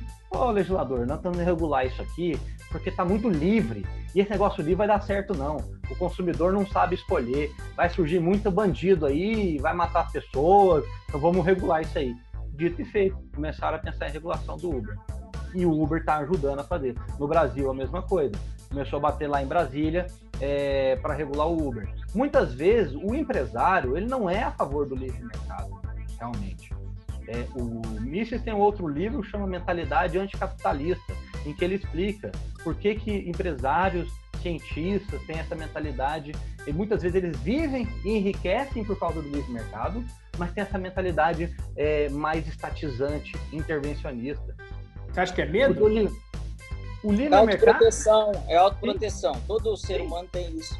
Todo ser humano o... tem isso. É proteger o, o seu, né? É, isso. por isso que eu acredito que a gente chega no mesmo situação no futuro. Eu, eu posso, no início, parecer que eu tenho mais liberdade, mas num tempo, sei lá, pode ser na próxima geração.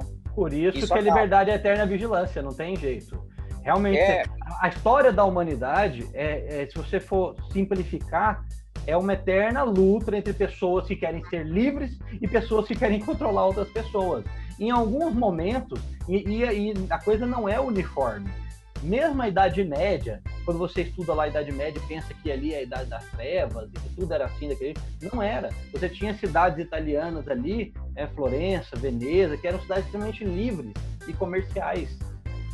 É, então você tem regiões em que as pessoas não admitem é, essa violação e, e, e, lutam a mais por essa liberdade, e regiões que as pessoas, por alguma razão, por, por uma cultura, por não conseguir ver fora desse sistema, porque é confortável também.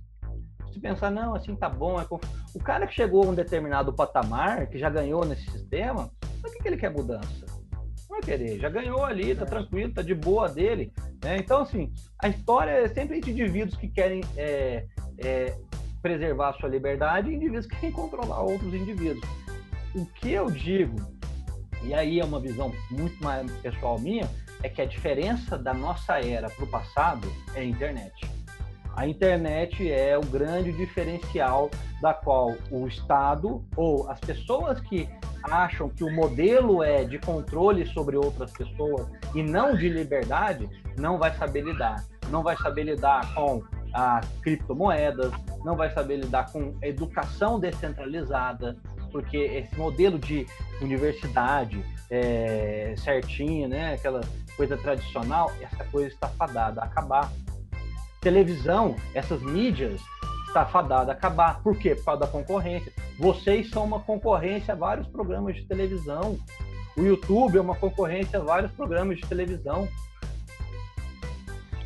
A concorrência está melhorando a qualidade das pessoas ali e tem melhorado nos últimos 250 anos.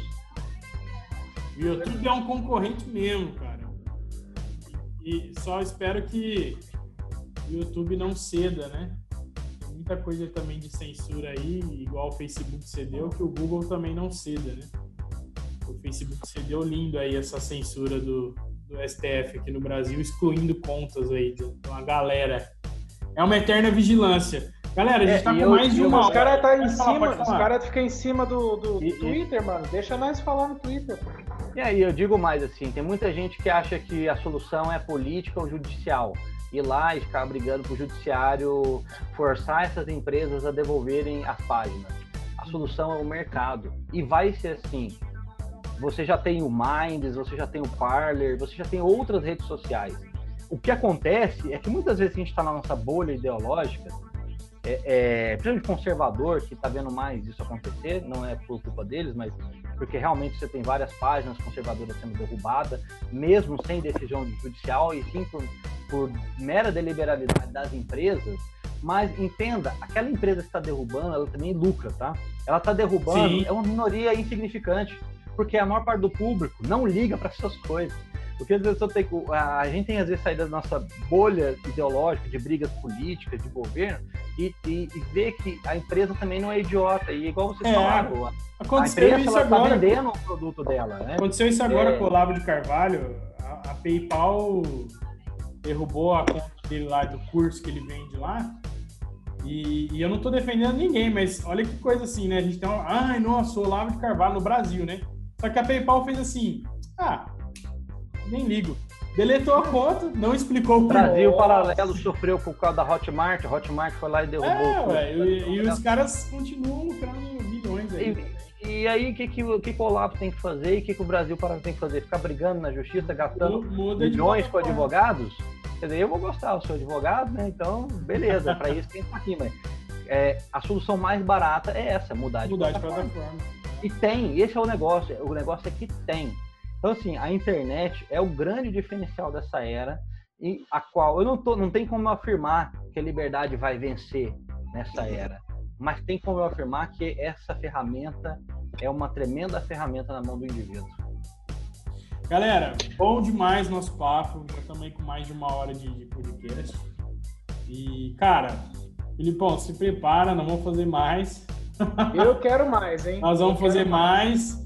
E a gente quer é, trazer cada vez mais contrapontos mesmo das ideias entre nós, porque a gente quer trazer uma opinião sempre, para também deixar o papo mais acalorado, mais legal de, de prender atenção e a gente é, curtir isso daqui.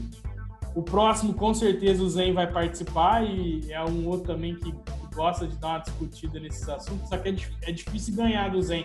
Deve ser difícil ganhar dos Junqueira também, não sei. Vai ganhar até caras, acabar, né? né? O debate ele não pode ser para. Esse é o problema do debate, né? Porque a gente é, muitas vezes foca na vitória do debate, não na verdade, né? E, e esse trabalho de você trazer pontos de vista diferentes é legal, porque ajuda as pessoas a refletirem. é, e, e todos esses questionamentos que o Marcelo fez são todos totalmente pertinentes, é, todos fazem Sim. sentido, e não tem como ah, nenhuma, nem na ciência e na ou na filosofia existe é, uma verdade inacabada. A gente ainda está em busca dela, mas eu não acho que, como seres falhos que somos, né, é, vamos chegar um dia à verdade inacabada. Mas eu tenho, eu tenho fé e o ser humano deu certo. não foi um É, a erro. gente já, já, já tá bem melhor do que a. Vamos falar, não muito tempo atrás, a gente já evoluiu pra caramba como ser humano, né? Como mundo. Sim, Talvez a gente esteja no caminho aí. Peter, Peter, Peter Diamantes fala, né? Se você vê todos os números, o mundo tá melhorando. Não tá Muito melhor. Muito É, apesar da- a gente vê todas essas questões e tem o viés de confirmação e também que tragédia vem demais, né? Mas se você olhar friamente, o mundo está melhor. Estamos mais ricos, estamos mais pró- prósperos. É, é só o Estado parar de atrapalhar que a gente vai gerar mais riqueza. Filipão, mais uma vez, muito obrigado aí.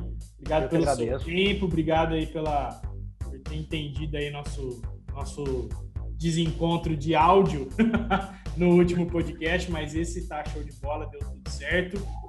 Galera, tem mais alguma coisa pra vocês complementarem aí? Eu acho que mais do que isso também a gente vai deixar pro próximo, pro próximo papo. Ah, eu, eu só até agradecer o Felipe, depois eu quero fazer mais uns, uns bate-papo monárquico com o homem. É, Na verdade, de já bola, vamos fazer um veja a convite ao vivo aqui, viu, Felipe? É o seguinte, a gente quer fazer é, o, Is, o, Isaías ele tem uns amigos que também tem essa vertente monárquica aí. E aí. Eu, eu tava pensando nisso, conectou. Eu acho que ia ser massa fazer isso, chamar esses, esses caras aí que ele conhece. E aí eu acho que você e o Zen são mais parecidos, né? E, e aí eu, Davi e o Marcelo ficam no meio assistindo o bicho. Segurando a bronca. Mas pra gente discutir uma ideia, o que, que você acha, Isa? Rola? Pode contar comigo. Rola, Filipão, a gente fazer uma parada Pode contar comigo. Eu tenho um respeito tremendo por monarquistas, conservadores. É, aprendo demais é, lendo é, conservadores em geral. Tem um conteúdo é, extremamente é, engrandecedor, tá? É, gosto muito da filosofia de São Tomás de Aquino. Então, assim, é, vai ser muito legal e pode contar comigo aí. E agradeço, talvez, o convite, pois, é, como disse, vocês estão fazendo aí um empreendimento fantástico. Parabéns. É, é muito legal e estou à disposição, galera. Gosto essas polêmicas é comigo mesmo. Bom demais. Galera, obrigado aí. Valeu, Davizeira. Davizeira, se prepara aí que você tá no squad do time político. Então, quando a gente for sobre política, economia, nós vamos chamar você para fazer contraponto aí, viu, velho? Fica de grau. Fechou. Muito bom, obrigado, obrigado, Filipão, aí pelos esclarecimentos, pelas ideias novas, viu? Muito prazer mesmo receber isso, isso tudo que você trouxe aí. Muito bom. Galera, valeu, obrigado. Galera, tamo junto. A gente se vê na próxima quarta-feira e esse podcast é um oferecimento da Rede Papum de Podcasts da Fishman, agência digital. Valeu!